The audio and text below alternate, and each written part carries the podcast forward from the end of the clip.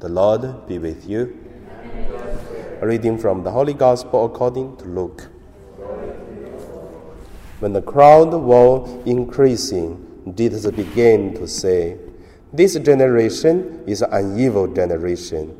It asks for a sign, but no sign will be given to it except the sign of Jonah. For just as Jonah became a sign to the people of Nineveh, so the Son of Man will be to this generation.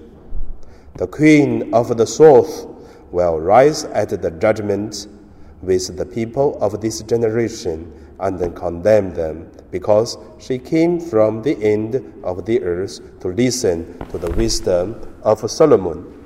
And see, something greater than Solomon is here.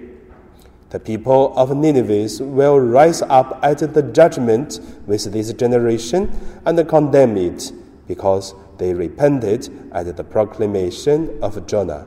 And see, something greater than Jonah is here. The Gospel of the Lord. So today, my meditation I would call it uh, signs and holiness.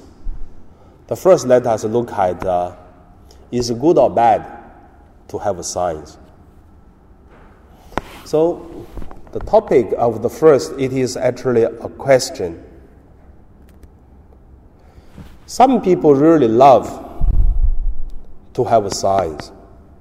For example, some people say, Oh, Father, you know, this morning when I driving a car out, then I saw uh, on the wall of our car park, and there are some light, like a tree or like a cross, like something. What does mean, Father? So I would say, how do I know?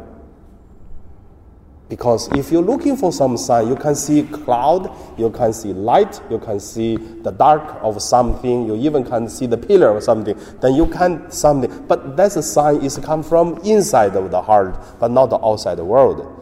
It really depends how do you desire or how do you want. Normally, that is the sign.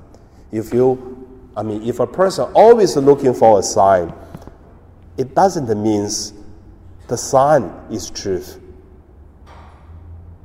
Then, however, we make a more deeper, not only sign. Some people looking for signs for do something good or bad. So I would say that's a, the second topic. But to continue to go deeper is miracles. Some people love miracles, which is good because miracles helps, help to change our life. But the person cannot live relying on miracles because if always that uh, pray for miracles, when the miracles become normal, there's no more miracles because we are not relying on that such things. So for the signs and the miracles, such things how do we face it? If you say good or bad, I would say cannot say good or bad. How do we face it? The second point. First, if have the miracles or signs help us to have more faith, strong faith, that is good.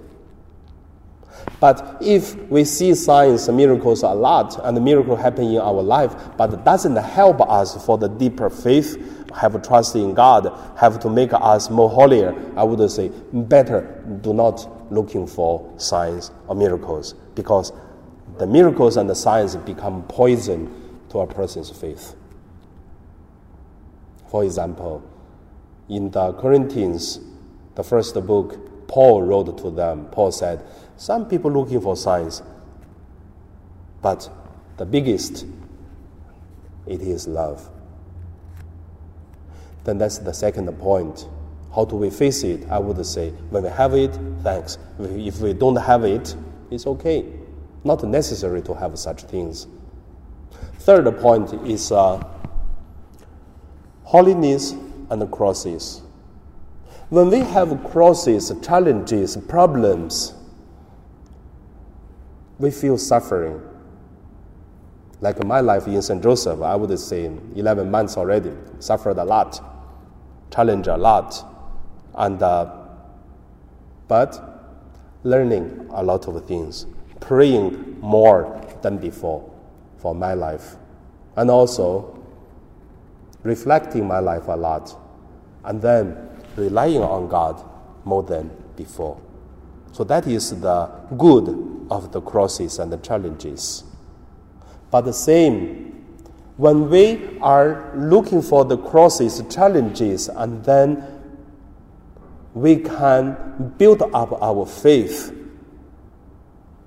that signs, miracles happened.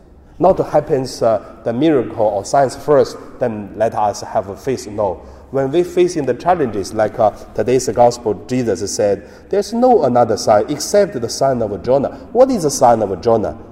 The sign of Jonah is Jonah doesn't like to go to Nineveh, and then the big fish swallow him for three days and three nights, like Jesus was buried three days and three nights, and then for the resurrection and for the new life. For Jonah, new life. For Jesus, new life. For us, new life. That's the crosses, that's the problems for us. And then through all this, that is the biggest sign. Then we grow up our holiness and grow up for our faith.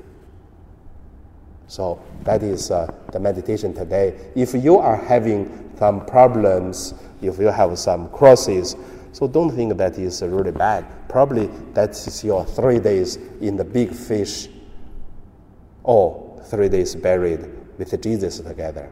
But there is a resurrection comes.